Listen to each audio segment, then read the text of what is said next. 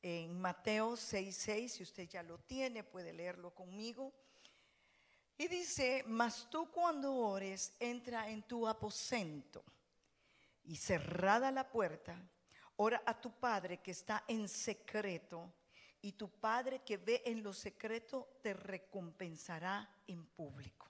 Acompáñenme a orar. Padre, yo pido bendición sobre esta palabra, que traiga la inspiración, la motivación y la disciplina para volvernos personas de oración. Añade ese respaldo a tu palabra. Usa mi vida, Señor, como un canal de bendición para tu pueblo. En el nombre de Jesús. Amén y amén. Cuando estaba viendo este versículo, yo no sé cuántos han visto la película eh, Cuarto de Guerra. Amén, amén, gloria a Dios. Y justo hoy pensaba en Ruby, porque hace muchísimos años nos invitaron a ir a orar por una casa. La casa todavía la estaban construyendo y la hermana quería que escribiéramos versículos bíblicos en, los, en las vigas antes de que pusieran el Chiroc. Ella ya tenía las citas bíblicas, en ese entonces éramos muy pocos, así que todos nos fuimos a orar por su casa. Y estando allá, caminamos por los pasillos y Ruby dijo algo que ella ni cuenta se dio. Es que hacemos influencia sin darnos cuenta. Y Ruby vio un lugar donde dijeron, estas son las gradas, pero aquí hay un closet. Y ella dijo, este me gusta para un cuarto de oración. Desde ese día yo empecé a pensar en que yo quiero un cuarto de oración. Por razones económicas, razones que no era mi casa y muchas cosas más, no lo hice. Pero cuando llegó el día de ver la película Cuarto de Guerra, que si usted no lo ha visto, yo le recomiendo que lo vea me inspiró tanto porque de verdad la oración es la fuente poderosa que cambia las circunstancias. Y a veces nos, alegramos tanto de poner en nuestras casas dos comedores, uno informal y uno formal. Y si nos, lo permite la casa, queremos un closet para ella y un closet para él. Claro, el closet del hombre es un closet de este tamaño y el de las mujeres casi ocupa toda la casa. Y queremos también que haya una gran isla y que haya un montón de cosas, pero muy pocas veces pensamos en un cuarto para orar, en un espacio para tener intimidad con Dios. Tal vez algunos nunca lo habían pensado, otras personas lo consideraron, pero no lo creen importante. Pero la verdad, la oración es lo que cambia las circunstancias y aquellas cosas que nosotros no tenemos forma de poder cambiar. Y me gustó el pensamiento, no sé si le llegó a tiempo lo que leí porque no lo escribí yo, pero si no le llegó a tiempo lo voy a leer lo más despacio que pueda, ya está, para que ustedes puedan entender lo que escribió Richard Elbord en su libro Llenos con el Espíritu Santo. Y él escribió esto. Si se llevara a cabo un estudio para descubrir las causas secretas de cada edad de oro de la historia humana, ponga atención acá, no debería sorprendernos que todo procede de la devoción y la pasión correcta de un solo individuo. No hay movimientos en masa genuinos, solo aparentan serlo. En el centro de la columna siempre estará la persona que conoce a Dios y que sabe a dónde va. A mí me pareció lindísimo este pensamiento. Y automáticamente empecé a pensar en Juan Wesley. Juan Wesley y Carlos Wesley fueron dos hermanos que lograron impactar todo el sistema europeo para que la gente viniera a conocer a Dios. En esa época la gente era muy indiferente, muy frívola. Y Juan sentía la necesidad de que hubiera un cambio dentro de la iglesia de ese entonces. Pero no fue solo él el que inició ese movimiento. Yo creo que ese movimiento, no puedo decir los años con certeza, pero hubo una mujer, la madre de ellos, llamada Susana Wesley, que a pesar de que tuvo tantos hijos, y que venía de hijo hija de pastores y venía de pastores que financieramente estaban muy bien y se casa con eh, su esposo, valga la redundancia. el señor Wesley, que venía a tener tantos problemas económicos, no tenía la habilidad de las finanzas ni la habilidad para administrar las que le llegaban. Sin embargo, Susana mantuvo su posición de oración desde que era jovencita. En esa época que ella creció, habían en exhibición y una manera de motivación totalmente negativa, pero se celebraba con fiesta, con comida, el ir a ver cómo ahorcaban a las personas. Y desde niña ella decía, yo no quiero ver eso. Toda la gente preparaba comida, preparaba a sus hijos sus canastitas de comida para esperar en qué momento podían colgar a aquellas personas condenadas. Y eso impactó el corazón de ella y dijo, yo no quiero seguir viendo esto. Se casa y se vuelve la más grande mujer de oración de ese entonces, de tal manera que formó los dos grandes columnas que cambiaron el fluir espiritual en la vida de toda la Europa de ese entonces. Me recuerdo de John Knox, son las personas que a mí me inspiran.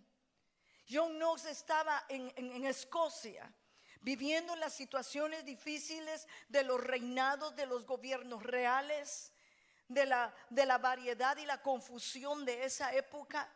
Y él quería que la iglesia pudiera hacer un impacto en medio de esa nación. Padeció persecución, padeció muchas situaciones difíciles, pero él se mantenía en una ferviente oración por Escocia. Y el clamor de él, era pedir que Dios le entregara esa nación. Por eso me conmueve este pensamiento de este escritor. Se cree que los movimientos espirituales han empezado porque cierto grupo de personas se han puesto a orar.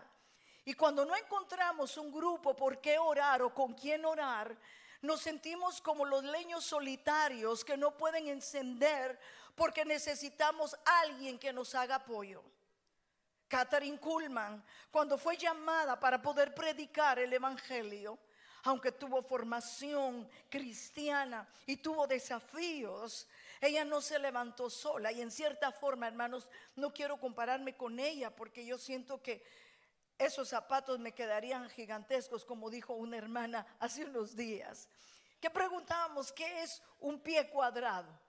Y ella dijo, depende, porque si es un zapato de payaso va a ser muy grande. Y yo creo que a mí me queda muy grande pensar en eso. Pero en la época en que yo me desarrollé en el ministerio en Guatemala, yo tenía 14 años. Empecé a dar clases de niños a los 7 años.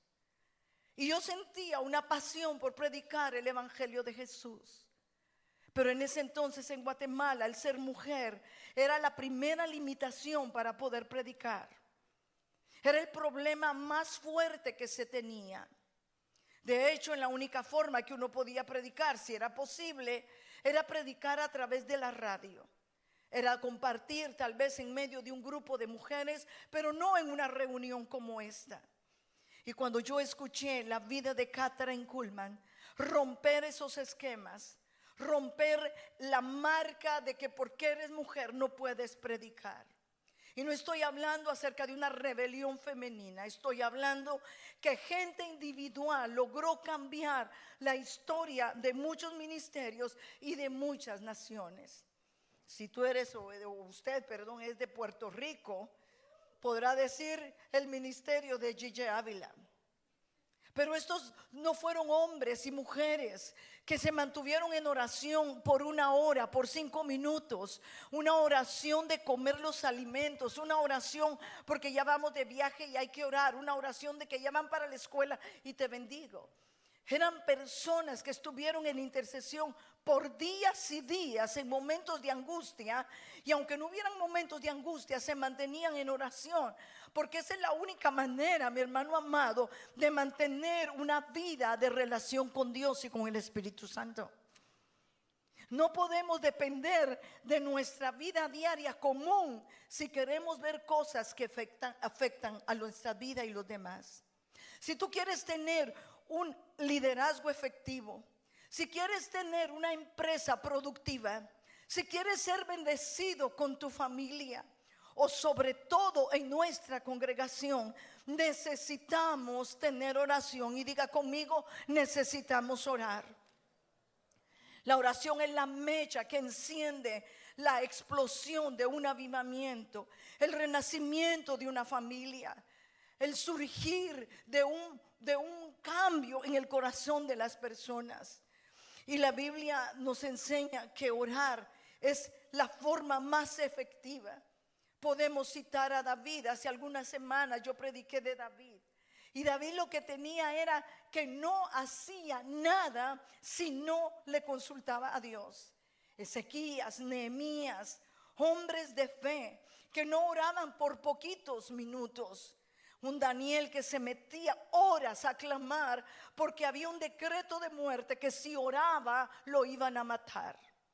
Hoy no hay un decreto contra ti ni contra mí, pero hay un decreto espiritual movido por Satanás para que a ti no te guste ni a mí me guste orar. ¿Quieres que abra mi corazón? Te lo voy a abrir. Humanamente para mí es más rico sentarme a ver un canal de televisión y ver todo lo que me puede entretener. Para mí es más sabroso irme a dormir, descansar de tantas situaciones que orar. ¿A cuántos les pasa eso? Dios mío, aquí todos son horas. Yo no sé qué pasa aquí de verdad, Dios mío. Yo debía haberme ido a otra iglesia a predicar este mensaje. No me diga que no le pasa a usted eso, a mí me pasa. Yo a veces hago trampas y déjeme decirle mis cosas privadas. Yo no digo voy a orar, voy a orar, voy a orar. No, yo de repente digo voy a orar y me voy de una vez. Porque si yo le empiezo a anunciar, sé que voy a tener batallas para evitarme que llore. ¿No te pasa que cuando quieres ayunar es cuando con más hambre se amanece? ¿Le pasa a usted? Que bueno, yo no soy excluida, yo soy normal entonces. Ese día ni están cocinando, pero uno siente el olor a esos frijoles refritos que dan ganas de salir corriendo e ir a comer. En un tiempo que yo estaba en ayuno, hicimos tres días, bueno, mi esposo hizo siete, yo no me animé a los siete, yo tres días. Pero ya en el tercer día, hermanos, yo miré un anuncio en la televisión de la pizza. Y un hermano que escribió un libro acerca del ayuno dijo, cuando estés en ayuno no mires televisión porque a cada rato te bombardean con comida. Ve de McDonald's, ve de, Chick-fil-A.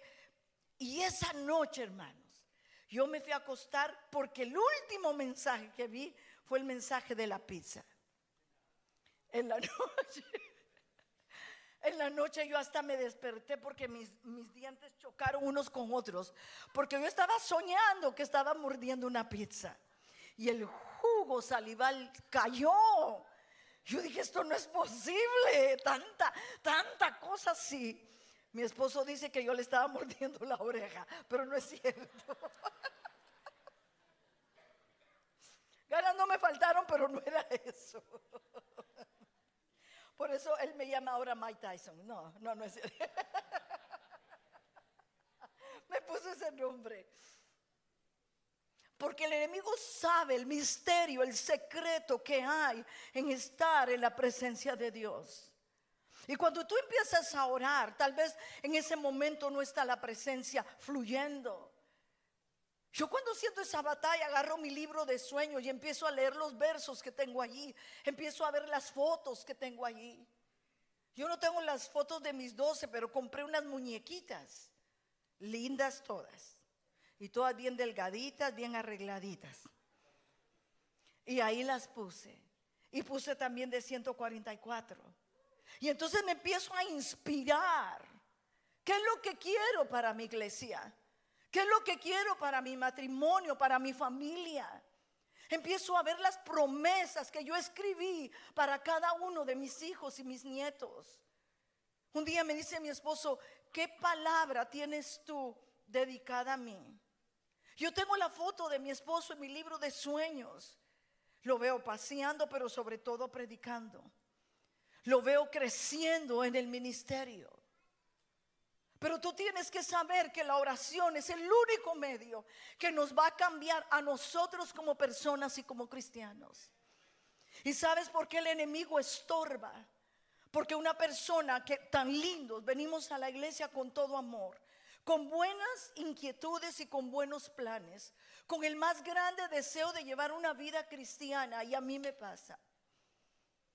Pero cuando una persona solo hace eso y no tiene tiempos privados de oración con Dios, es donde la persona se carnaliza, es donde el carácter toma el control es donde no estamos conscientes que hacemos una influencia sobre los demás. Y terminamos comentando incorrectamente, haciendo chistes incorrectos, riéndonos con aquellos que hacen bromas de doble sentido. Y no pasa nada en nosotros si nos sentimos tan tranquilos porque nuestra vida de devoción con Dios está totalmente raquítica. Pero cuando entramos en la presencia de Dios, cuando le pedimos Espíritu Santo, yo entro como este coro de hoy. Ahí voy a estar postrada ante tu altar. ¿Qué misterio hubo cuando aquella mujer lavó los pies del maestro? Jesús no necesitaba el perfume. Jesús no necesitaba los cabellos de ella para que secaran sus pies. Pero ese momento marcó el amor y la gratitud y la cercanía de aquella mujer para amar a su maestro. Cuando amamos a Jesús, la oración se vuelve lo mejor. David no hacía nada si no oraba antes. Hay personas que empiezan empresas, empiezan ministerios, empiezan liderazgo y tienen todas las estrategias para tener el mayor éxito. Tienen todo lo mejor para que todo vaya viento en popa, pero terminan en fracaso. Y es porque primero organizan y después oran. Primero preparan todo y después le dicen, Señor, yo quiero que tú seas parte de esto. Pero estos hombres del antiguo tiempo oraban primero, diga conmigo, oraban primero para poder ver resultados. Cuando Dios nos ha llamado, no levante su mano, pero a cuántos Dios los ha llamado con un ministerio poderoso. A cuántos Dios les ha hecho el llamado, yo te haré pescador de hombres, te daré grandes cosas. Y olvidamos entrar en ese tiempo de oración. Y por eso a veces en lugar de no de depender de Dios, empezamos a depender de nuestra propia capacidad, de nuestra autosuficiencia. Y créeme que en el ministerio uno vive eso. Tú me ves en ese altar, no te preocupes, soy tan humana como tú. Cuando Dios nos mandó para acá, habíamos abierto como cuatro iglesias, cuatro o cinco iglesias. Así que cuando llegamos acá, dijimos piece of cake traemos experiencia, traemos respaldo espiritual, eh, Dios nos mandó y dijimos, esto lo vamos a lograr. Y créame que no pasó. Nuestra primera reunión fue con hermano Pedro, la primera vigilia con Ruby y mis dos hijos, el pastor y yo. ¿Cómo hacer crecer eso? ¿Cómo hacer que la gente venga? ¿Cómo hacer que el pueblo se levante? ¿Cómo hacer que la gente tenga hambre? Nos pasó en San Salvador. Ofrecíamos de todo para tener reuniones exitosas. Los hacíamos en un hotel y muy lindo todo. Hasta teníamos salón para los niños, pero yo no veía crecimiento. De hecho, hasta sentía estorbos porque el, salón que rentábamos era un teatro y hacían obras de teatro entre semana y de ahí nos lo daban a nosotros en domingo rentado. Y un día encontramos una caja de muerto y unas flores ahí porque hacían obras de teatro de muerte. Pero Dios lo usó para inspirarnos. Ya hablamos con mi esposo y dijimos, no, esto no puede ser así. Y entramos ese domingo a imponer manos y a orar sobre cada silla, a liberar ese lugar, a reprender lo que estorbaba que la gente llegara a la iglesia, a orar por las familias, por los niños, por el hotel, por todo. Y para la gloria de Dios fue el primer domingo que se nos llenó todo el santuario. Denle un aplauso al Señor. La oración hace el milagro. La oración es parte de la vida cristiana. Por eso es que cuando tienes problemas nos angustiamos. Pero cuando tú vienes al altar, cuando tú abres tu corazón y te rindes, ahí echas sobre Jehová tu carga y Él te sustenta. Dice Juan, Juan 15, 5, yo soy la vid verdadera, vosotros los cimientos, el que permanece en mí y yo en él, ese da mucho fruto porque separados de mí nada podéis hacer. Puedes tener un llamado al ministerio, puedes tener una célula, puedes tener familia, puedes tener una empresa, pero separados de Dios, nada, diga conmigo, nada podemos hacer. Por mucho que busques a las personas, las ames, les des regalitos, los invites a comer, vayas a su casa, eso no va a producir fruto. Lo que va a producir fruto es el secreto que tú tengas con Dios, en la intimidad y orar para mover las circunstancias. Alabado sea el nombre del Señor. Dice la palabra en Salmo 55, 22, echa sobre Jehová tu carga y él te sustentará no te dejará, no dejará para siempre al justo. ¿Cuántos justos hay acá? Diga, amén. Porque somos justificados por la fe, por su sangre. Dice Isaías 40, 31. Pero los que esperan en Jehová tendrán nuevas fuerzas. Diga, tendrán nuevas fuerzas. Y levantarán sus alas como águilas y correrán y no se cansarán y caminarán y no se fatigarán. ¿Cuántos años cree que usted cree que yo tengo? Gracias, mi vida. Te confundiste, tengo 15, mi vida. Llévame bien la cuenta, por favor. Y yo me voy a, yo tengo unas pesitas en mi casa y yo me pongo a levantarlas. Al principio me dijo el doctor, levante tres libras. Yo dije, ¿por qué voy a levantar tres? Si puedo levantar cinco. Entonces empecé a levantar cinco. Cuando iba a 40 levantadas, empieza a sentir uno la fatiga. Me dice el doctor, porque le pregunté, mire, ¿hasta dónde yo puedo hacerlo? Porque ya también los añitos no quiero abusar. Me dice, usted no necesita estar como una de 15 años, haga hasta donde su, su cuerpo le pida. Pero ¿por qué te digo esto? Porque Él renueva tus fuerzas. Yo soy mayor de muchos de los que están acá. Y tal vez nunca levantan pesas, pero ni una, o tal vez levantan más en su trabajo. Pero el Señor nos fortalece hasta en eso. Amén. Te levanta y te fortalece. Y yo quiero dejar en tu corazón, porque ya estoy casi terminando. La oración debe de ser algo que sea perseverante. No solo porque ahora quiero ganar los exámenes, o porque quiero que me aprueben una, eh, una beca, o porque quiero que me den un negocio, o porque me den un trabajo. La oración debe de ser porque tú amas a Jesús. Y dice Primera Tesalonicenses 5:16, orad sin cesar. Diga conmigo, orad sin cesar. No te está dando la opción de que si quieres oras. No te da la idea de que tienes la decisión final. Dice, orad sin cesar. Y la respuesta que añade a esa demanda es para que no entres en tentación. Y no estoy hablando de la tentación inmoral o de la tentación de robo, pero la tentación de volverte un cristiano apático de Dios y nos volvamos como los cristianos de todo el mundo. Una vida apagada y sin esperanza y sin brillo. Orar sin cesar. Jesús no da la opción, sino quiere una oración profunda. Yo voy a orar ahora por tu necesidad, pero más que por la necesidad, quiero orar que Dios te inspire a tener un espíritu de intercesión. Amén. ¿Cuántos quieren ser intercesores? Amén. No es difícil, pero tienes que ser perseverante. Vas a ver la diferencia de tu vida cristiana. Vas a tener una paz cuando hablas con la gente iracunda. Vas a tener gozo cuando estás en el momento de la necesidad. Lo que cantábamos hoy, que si viene la enfermedad, Dios te seguiría alabando. ¿Dónde se consigue eso?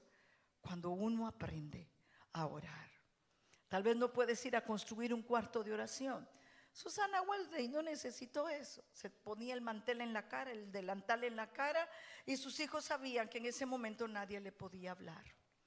No necesitas un cuarto de oración, necesitas un corazón para orar, y esa es la gran diferencia.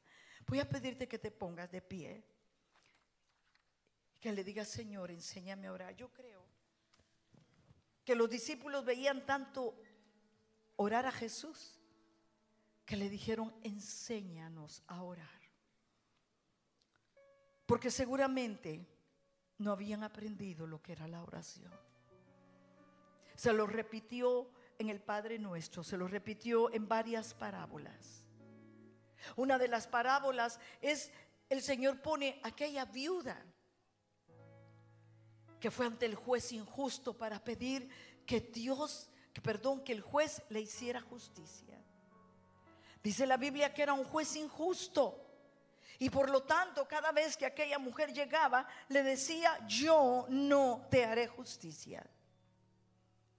Pero fue tan perseverante que el juez dijo, para quitarla de acá y que no interrumpa más, le voy a dar lo que quiere. Pudiera ser que estés muy lejos de tu milagro o tal vez muy cerca. Pero tu intercesión, ese tiempo de orar por tus discípulos, de orar por tus pastores, de orar por tus padres, por tus hijos, el tiempo de orar por la familia, por las necesidades que presentamos en la iglesia. Tú eres una columna clave para hacer la diferencia. Y la Biblia dice, después de que Jesús le decía a Pedro, tienen que orar para que no caigan en tentación. Después de que vivió su experiencia, van al templo de la hermosa y entonces el cojo, el ciego, el ciego le dice, yo quiero que me den una limosna. Pero un hombre y una mujer que viven en oración, da la limosna o la siembra o la ofrenda, pero también sabe orar por la gente. Y donde esté, tú puedes hacer que se operen milagros. Es tu oración. No es la oración del pastor. No es la oración de tu líder ni de tu pastora. Es tu oración. Mi pastor hermoso que lo amo, lo bendigo. Nunca tuvo necesidad de llegar y decirme, Nardi, tiene que orar de esta y esta forma. Solo la necesidad de ver la gloria de Dios obrar en lo que yo soñaba. Era la inspiración para orar. Yo quiero dejar en ti eso, porque esta iglesia necesita intercesores. Tenemos niños expuestos. A no ser que haya una iglesia que aplique la sangre de Jesús todos los días sobre nuestros niños. Que aplique la sangre de Jesús a través de la oración sobre cada matrimonio. Porque estamos en una lucha. Que guarde nuestras escuelas. Que nos provea maestros correctos con temor a Dios. Que traiga un avivamiento a nuestros jóvenes. Que seamos la esperanza para Austin y esta nación. ¿Sabes qué es mi sueño? Que un día digan como dijeron de Pensacola una vez toda la gente corría a Pensacola, porque en Pensacola se despertó un avivamiento tremendo. Lo que pasó en la calle Azusa, en California, lo que pasó en Punta de Marfil, donde empezó el avivamiento de la risa y del gozo. Y toda la gente corría para allá. Y le digo, un día sería glorioso que la gente diga, ¿qué pasa en Austin, Texas? Porque algo está sucediendo en ese lugar y que tú seas parte de ese avivamiento que cambie esta nación. Lo más hermoso es que Dios ya puso esa pasión en tu corazón. Y todo lo que esté estorbando, yo lo quebranto a través de la sangre de Jesús. Para que nadie te tenga que decir a las cinco y media hay oración, a las once de la mañana hay oración, el martes de oración, sino diga Señor Aquí estoy para interceder, para clamar, para pedir un avivamiento, para pedir fuego del cielo en nuestra iglesia.